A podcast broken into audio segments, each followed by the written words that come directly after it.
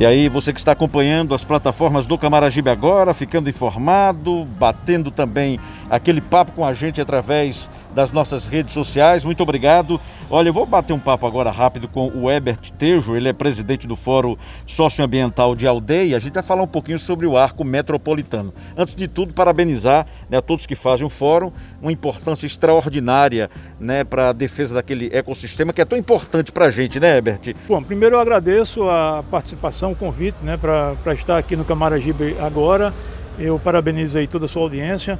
É verdade, é, o Fórum Socioambiental de Aldeia já vem desde 2012 numa luta que a gente chama até de uma luta insana, porque o, o, governo do estado de Pernambuco insiste num traçado de arco viário metropolitano, que é uma, uma obra extremamente importante, é uma obra estruturadora para o estado.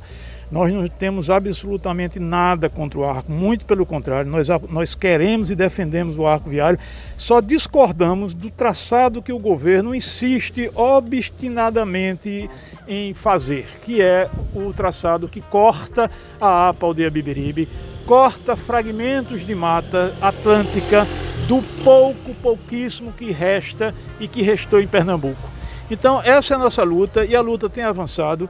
Nós estamos aqui na, na porta da Câmara Municipal de Camaragibe, acabamos de participar de um debate também sobre o arco.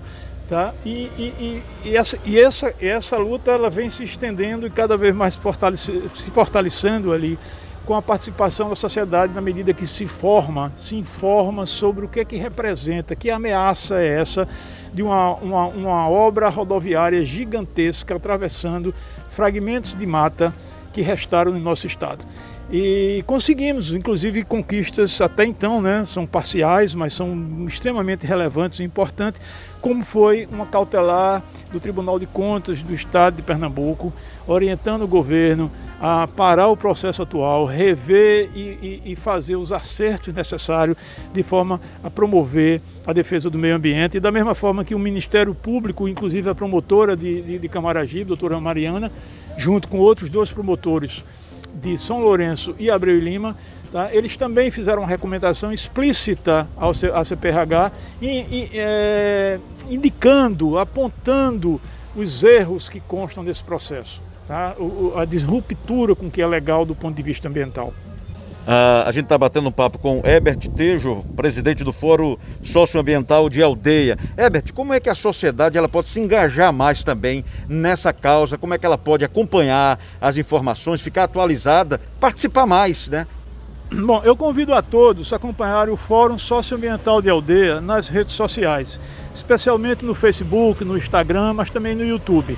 Tá? Lá vocês podem ter acesso a todas as audiências públicas, ou pelo menos as mais significantes, a audiência pública que tivemos na LEP, é, diversos encontros e debates através de lives que tivemos com a sociedade civil organizada, com as universidades.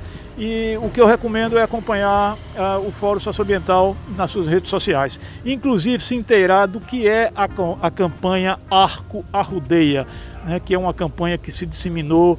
Hoje nós temos um alcance de quase 50 mil pessoas né, que visitaram o, o, a, a rede social do Fórum então é, é, é, isso o toque que eu dou, né? Porque em tempos de pandemia os nossos contatos presenciais são complexos, mas as redes sociais ajudam nessa, né, nessa, em trazer essas informações.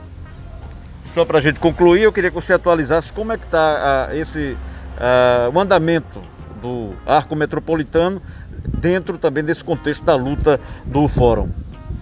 Nós estamos aguardando a, é, é a é, o, o, processo ser concluído no Tribunal de Contas do Estado de Pernambuco.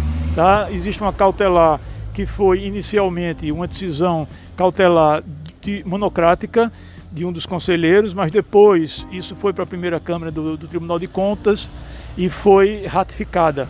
E, e, estamos aguardando quais serão os próximos passos. O governo resiste, tá? e, e, insiste que o Tribunal de Contas reveja a sua posição, mas eu quero crer, com a competência técnica dos auditores, demonstrado em amplo documento, que é um documento que eu até recomendo que todos leiam, que é a nota técnica dos auditores do Tribunal de Contas, é um documento extremamente técnico, perfeito, e eu acho muito difícil que, que possa ser revertida a decisão já tão consolidada do Tribunal de Contas. E o Ministério Público na mesma direção.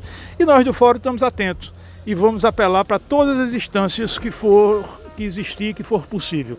Nós vamos sim lutar e defender o território da APA de Bibiribe, porque é o único, é o, é o, o pequeno pedaço, ou a congregação, um, é onde está aglomerado os pequenos fragmentos de mata que restaram no estado de Pernambuco.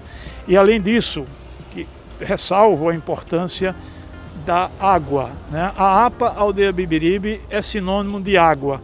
Água dos seus pequenos rios litorâneos, seus pequenos, é, é, mas bastante em, em quantidade né, é, é bastante significativa e fundamentalmente pelo aquífero Beberibe que a gente precisa proteger não só para a gente, mas para toda a futura geração dos nossos netos, dos nossos bisnetos. Então é isso. A APA significa verde, significa água. E eu acho que em pleno século XXI é nossa responsabilidade cidadã defender os ataques que ainda permanecem irracionais ao nosso ver, mas que permanecem em algumas instâncias do poder público.